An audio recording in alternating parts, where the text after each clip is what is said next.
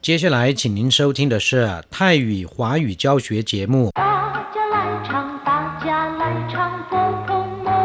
佛婆摩，佛婆摩，佛得得乐乐真好玩。 สวัสดีครับเพื่อนผู้ฟัง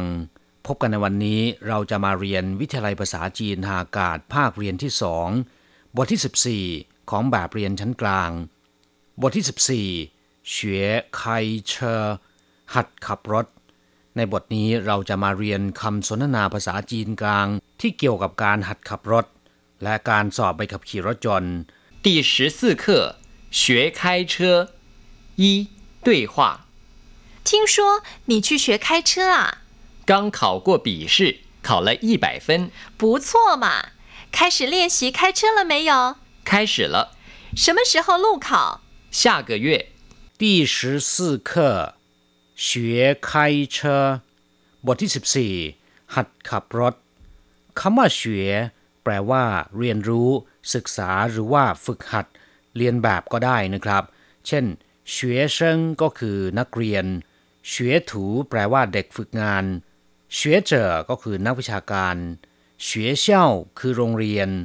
เฉียเฟยก็คือค่าเล่าเรียนเฉียฉีคือฝึกหัด ส่วนคำว่าไคเชอแปลว่า ขับรถใครก็คือขับ เชอร์ก็คือรถยนต์ ไคเชอร์คือขับรถ หรือจะพูดว่าจ้าสือเชอก็ได้นะครับ มีความหมายว่าขับรถเช่นกัน ต่อไปมาดูความหมายของประโยคสนทนาในบทนี้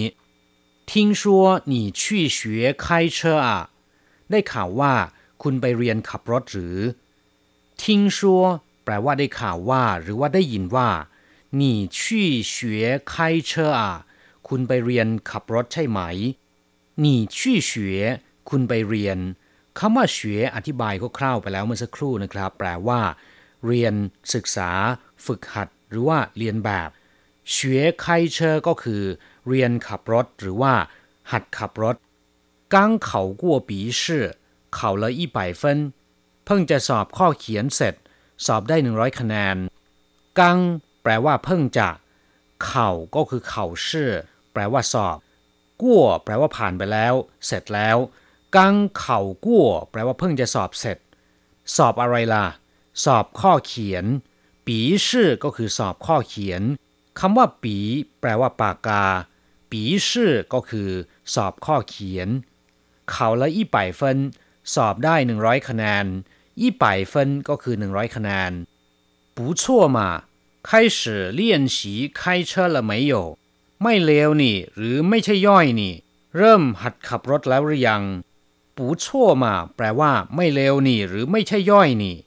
คำว่าปูชั่วแปลว่าไม่เลว แปลว่าใช้ได้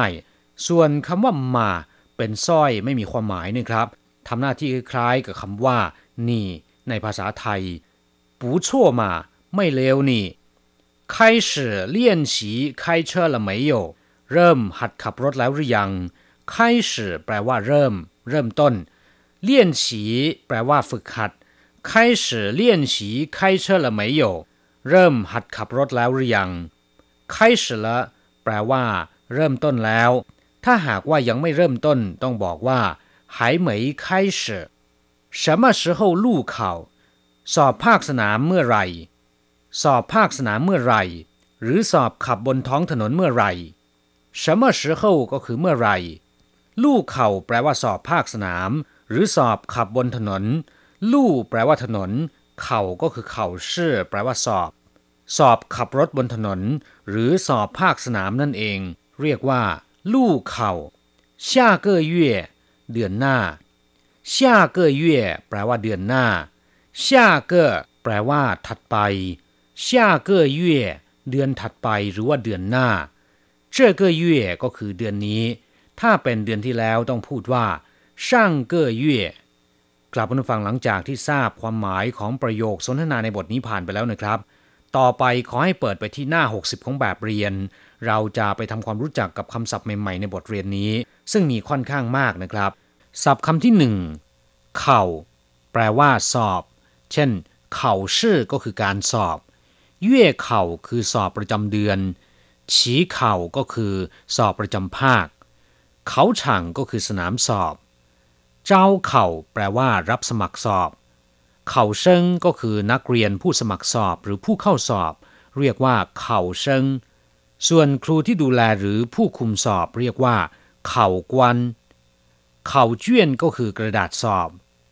เขาฉี่หรือว่าเขาช่างมีความหมายอย่างเดียวกัน แปลว่า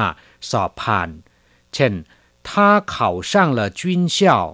เขาสอบเข้าโรงเรียนการทหารได้แล้ว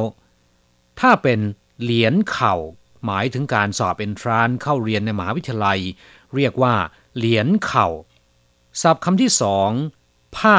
แปลว่า กลัว หวาดกลัว หรือกลัวว่า เกรงว่าก็ได้นะครับ เช่น เมี่ยนตุ้ยขุ่นหนานปูเย่าผ้าเผชิญหน้ากับอุปสรรคไม่ต้องเกรงกลัว ผ้าเชื่อแปลว่า กลัวเรื่องกลัวราว เรียกว่าผ้าชื่อแต่ถ้ากลัวคนแปลกหน้าเรียกว่าผ้าเชิงศัพท์คำที่สามทิ้งชัวแปลว่า ได้ข่าวว่า หรือว่าได้ยินว่า เช่น聽說你要ได้ข่าวว่าคุณจะไปเรียนต่อที่ต่างประเทศ深造 แปลว่า เรียนต่อหรือว่าศึกษาต่อ โดยมากจะหมายถึงการศึกษาต่อในต่างประเทศ ศัพท์คำต่อไป開車แปลว่า ขับรถ คำว่า 開 คำเดียวเมื่ออยู่หลังคำกริยาแปลว่า เปิด แปลว่า แยก เช่น 打開แปลว่า เปิดออก 拉開ก็คือแยกออก แต่ถ้าอยู่หน้าคำนาม แปลว่า ขับ หรือแปลว่า เปิด เช่น開車ก็คือขับรถ開飛機 ขับเครื่องบิน開大貨車ขับรถบรรทุก開門 แปลว่า เปิดประตู ถ้าเป็น開除 แปลว่า ปลดออก หรือว่าไล่ออก 開กงแปลว่าเริ่มเดินเครื่อง เริ่มทำงานหรือเริ่มทำการผลิต เริ่มทำการก่อสร้างแล้ว เรียกว่าไคกง แต่ถ้าเป็นไคหัวไม่ได้แปลว่าเปิดไฟนะครับ แต่จะแปลว่า เปิดฉากยิงกัน เปิดฉากยิงถล่มกัน เรียกว่าไคหัวศัพท์คำต่อไป เกี่ยวข้องกับคำว่าไคเช่นกันไคสืแปลว่าเริ่มต้น เช่น 他今天开始报到上班หล่อนเริ่มมารายงานตัวเข้าทำงานในวันนี้从今天开始我要努力读书เริ่มตั้งแต่วันนี้เป็นต้นไป ผมจะขยันในการเรียนหนังสือคำว่า开始ตรงข้ามกับคำว่าเจียสู้ซึ่งแปลว่ายุติ หรือว่าจบ หรืออวสานเรียกว่าเจียสู้ศัพท์คำต่อไป เลี่ยนฉีแปลว่า ฝึก ฝึกฝนหรือว่าฝึกหัด เช่นเลี่ยนฉีเฉียจื่อแปลว่าฝึกหัดเขียนหนังสือ หรือว่าฝึกหัดคัดตัวอักษรศัพท์คำต่อไปเข่าชื่ออธิบายไปแล้วแปลว่าสอบหรือว่าการสอบ ซึ่งการสอบนั้นก็มีอยู่หลายอย่างด้วยกัน อย่างเช่นศัพท์ที่จะอธิบายต่อไปนี้นะครับปีชื่อก็คือสอบข้อเขียน ส่วนการสอบสัมภาษณ์เรียกว่าเข่าชื่อเข่าก็คือปาก เข่าชื่อคือการสอบโดยใช้ปากถาม ก็คือสอบสัมภาษณ์นั่นเองนะครับสำหรับการเรียนขับรถยังมีการสอบอีกอย่างหนึ่งเรียกว่า ลู่เข่า คือการสอบภาคสนาม หมายถึงการสอบแบบให้ขับรถไปตามท้องถนนเรียกว่า ลู่เข่าคำว่า ลู่ก็แปลว่าถนนนั่นเองศัพท์คำต่อไป เต้าชื่อ มีความหมายในทำนองตรงข้ามกับความคาดหมาย เช่นถ้าเหรินเต้าชื่อปูชั่ว เขาเองเป็นคนดีใช้ได้ ประโยคนี้มีความหมายว่าคนอื่นเดิมอาจจะคิดว่าเขาไม่ดีก็ได้听你这一讲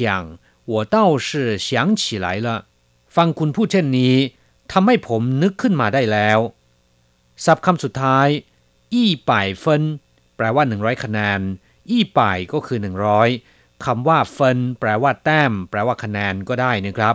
六十分才算及格60คะแนน จึงจะถูกจัดว่าสอบผ่านกลับผู้ฟังหลังจากเรียนผ่านไปแล้วขอให้นำไปหัดพูดบ่อยๆนะครับ เราจะกลับมาพบกันใหม่ในบทเรียนหน้า สวัสดีครับ